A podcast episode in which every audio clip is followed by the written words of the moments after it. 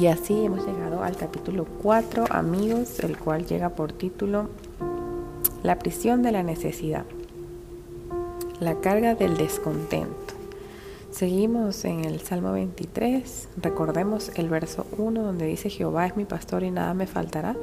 ¿Lo recordamos? Y así en ese recuerdo nos vamos a iniciar el capítulo 4. Acompáñeme a la prisión más superpoblada del mundo. Tiene más internos que literas, más prisioneros que platos, más residentes que recursos. Acompáñeme a la prisión más opresiva del mundo. Pregunten a los internos y ellos le contarán. Trabajan demasiado, comen mal, sus muros están desnudos y sus literas son duras. Ninguna cárcel está tan superpoblada, ninguna es tan opresiva y lo peor, ninguna prisión es tan permanente. La mayoría de los internos jamás salen, nadie se fuga, nunca logran la libertad. Tienen que cumplir una sentencia de por vida en este centro superpoblado y desabastecido.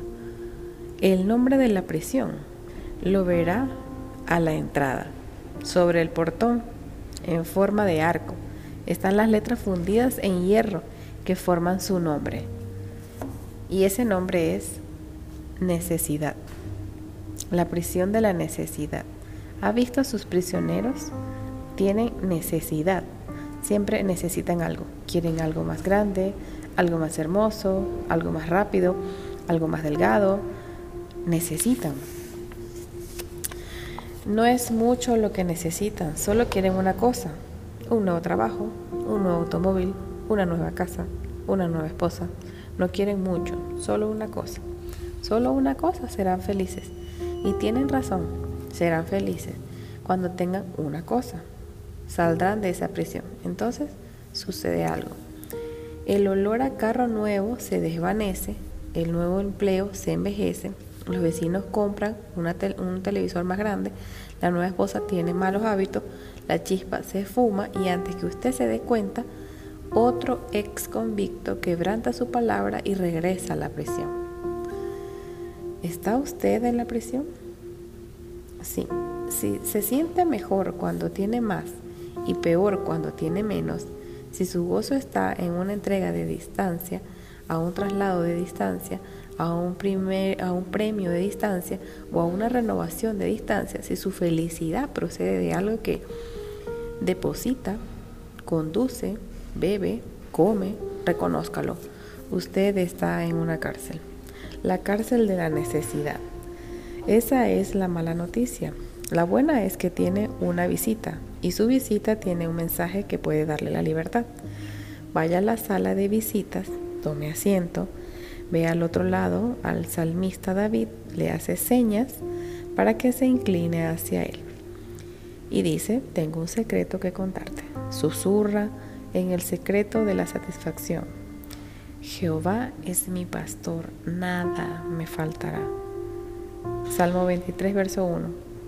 David ha encontrado los pasos o los pastos donde va a morir el descontento. Es como si dijera, lo que tengo en Dios es más grande que lo que no tengo en la vida. Piensa que podemos, piensa que podemos aprender a decir lo mismo. Piensa por un momento en lo que tiene. Piense en la causa que tiene, en, el coche que conduce, el dinero que ha ahorrado. Piense en las joyas que ha heredado y las acciones que ha transado la ropa que ha adquirido, vea todo lo que ha acumulado y permíteme recordarle dos verdades bíblicas. Lo que tiene no es suyo. Pregúntele a cualquier médico forense, pregúntele a cualquier embalsamador, pregúntele a cualquier director de funeraria. Nadie se lleva nada consigo. Cuando murió uno de los hombres más ricos de la, de la historia, John Rockefeller, le preguntaron a su contador, ¿cuánto dejó este hombre? Y la respuesta fue todo. Como salió del vientre de su madre desnudo, así vuelve, yéndose tal como vino, y nada tiene de su trabajo para llevar en su mano. Y eso está en Eclesiastés 5:15. De todo eso, nada es suyo. ¿Y sabes algo más acerca de todas esas cosas? No son usted. Lo que usted es, nada tiene que ver con la ropa que usa ni con el carro que conduce. Jesús dijo, la vida del hombre no consiste en la abundancia de los bienes que posee. Lucas 12:15. El cielo no lo conoce como el tipo de traje hermoso, ni como la mujer de la casa grande, ni el muchacho de la bicicleta nueva. El cielo conoce su corazón. Jehová, no mira lo que mira el hombre, pues el hombre mira lo que está delante de sus ojos, pero Jehová mira el corazón. Primero de Samuel 16:7. Cuando Dios piensa en usted, se fija en su compasión, su devoción, su ternura o ligereza de mente, pero no en sus cosas. Cuando usted piensa en usted mismo, no debería hacerlo de otro modo. Si se define por las cosas que tiene, se sentirá bien cuando tiene mucho y mal cuando tiene poco. El contentamiento viene cuando sinceramente podemos decir, con Pablo he aprendido a contentarme cualquiera sea mi situación. Sé vivir humildemente y sé tener abundancia. Y eso está en Filipenses 4, versos 11 y 12. Pero Doc McKnight podía decir esas palabras. A la edad de 32 años se le diagnosticó esclerosis múltiple. Los 16 años siguientes le, le costaron su carrera, su movilidad y finalmente la vida. Debido a la esclerosis múltiple no podía comer por sí mismo ni caminar. Combatió la depresión, el temor y a través de todo esto nunca perdió el sentido de la gratitud. La evidencia de esto es su lista de oración. Los amigos de su congregación le pidieron que compilara una lista de sus peticiones para interceder por él. Y su respuesta incluía 18 peticiones o 18 bendiciones por las que estaba agradecido seis preocupaciones por las cuales orar y sus bendiciones superaban a sus necesidades por tres a una. y este chico había aprendido a estar contento. Lo mismo ocurrió con la leprosa en la isla de Tobago.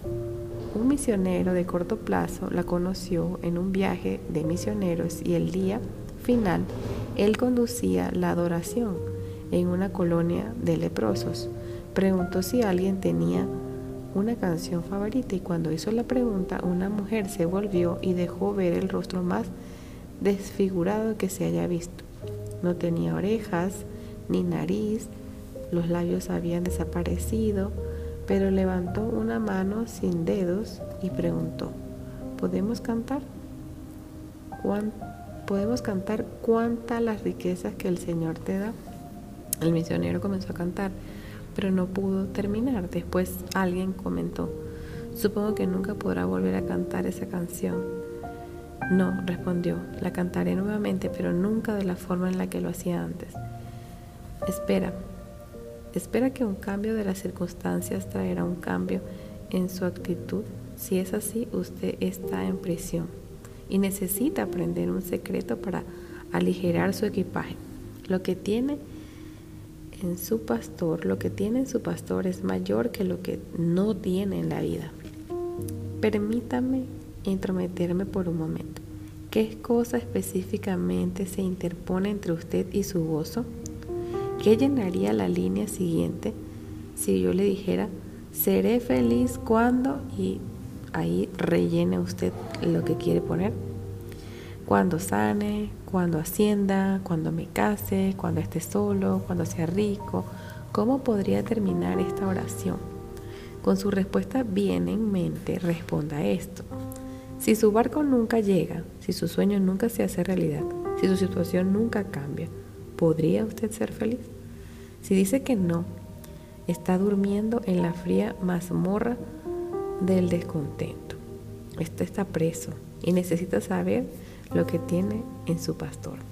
Tiene un Dios que lo escucha, el poder del amor que lo respalda, el Espíritu Santo que vive en usted y todo el cielo por delante.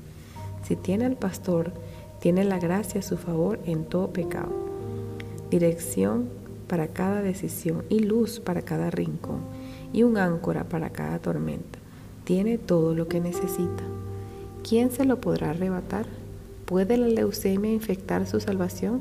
¿Puede la bancarrota empobrecer sus oraciones. Un tornado puede quitarle la habitación terrenal, pero ¿alcanzará su hogar celestial? Mire su posición, porque clamar por prestigio y poder no ha recibido el privilegio de formar parte de una obra más grande que la historia. Según Roche Blogler, somos privilegiados. Oh, sí, lo somos. Él es ministro en, Indiana, en Indianápolis. Al saber que se le preguntaría su profesión en una reunión del club rotario, decidió decir algo más que soy pastor. En cambio dijo, hola, soy Rose Blogger, pertenezco a una empresa mundial, tenemos sucursales en todos los países del mundo, tenemos representantes en casi todos los parlamentos y salas ejecutivas de la Tierra, nos dedicamos a la motivación y a la alteración de la conducta y tenemos hospitales, comedores, centros de crisis en el embarazo, unidad, universidades, casas de publicaciones, hogares de ancianos y a nuestra clientela le cuidamos desde su nacimiento hasta su muerte. Ofrecemos seguros de vida y contra incendios. Realizamos trasplantes espirituales de corazón y nuestro fundador es dueño de todos los bienes de la tierra más una inmensa variedad de galaxias y constelaciones. Lo sabe todo y vive en todo lugar. Nuestro producto se entrega gratis y todo el que lo pide no existe la cantidad suficiente de dinero para adquirirlo. Nuestro jefe ejecutivo nació en una aldea campesina, fue carpintero, no era dueño de la casa, su familia no lo comprendía y sus enemigos lo odiaban. Caminó sobre las aguas, lo condenaron a muerte sin celebrarle juicio y resucitó de entre los muertos. Habló con él todos los días. Si pudiera decir lo mismo, ¿no tenía razón para estar contento? El hombre llegó a la oficina de un ministro para pedir consejería. Un hombre, ¿verdad? Estaba en medio de un colapso financiero. Lo he perdido todo, se quejó. Ah, lamento todo de corazón que haya perdido su fe. No, rectificó el paciente, no he perdido la fe. De acuerdo, entonces lamento que haya perdido su carácter. No, no he dicho eso, corrigió. Aún conservo mi carácter. Me duele saber que ha perdido la salvación. No, es que eso no fue lo que dije, objetó el hombre. No he perdido la salvación, todavía tiene su fe, tiene su carácter, su salvación, observó el ministro. Me parece que no ha perdido ninguna de las cosas que realmente valen. Nosotros tampoco. Usted y yo podemos orar como el puritano, se sentaba para comer pan y beber agua, inclinaba la cabeza y declaraba, todo esto es todo esto además de Jesús. ¿Podemos estar igualmente contentos? Pablo dice, gran ganancia es la piedad acompañada de contentamiento. Primera de Timoteo 6:6. Cuando rendimos a Dios el pesado saco del descontento, no solo perdemos algo, ganamos algo.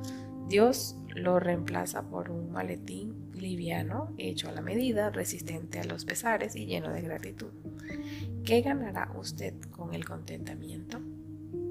Puede ganar su matrimonio, puede ganar horas preciosas con sus hijos, puede ganar respeto por sí mismo, puede ganar gozo, puede ganar la fe para decir Jehová es mi pastor y nada me faltará. Trate de decirlo lentamente. Jehová es mi pastor, nada me faltará. A ver, dígalo otra vez. Jehová es mi pastor y nada me faltará. Otra vez. Jehová es mi pastor y nada me faltará. ¿Oyó un ruido? Yo sí. No estoy seguro, pero creo que se trata del rechinar de la puerta de una cárcel que se abre.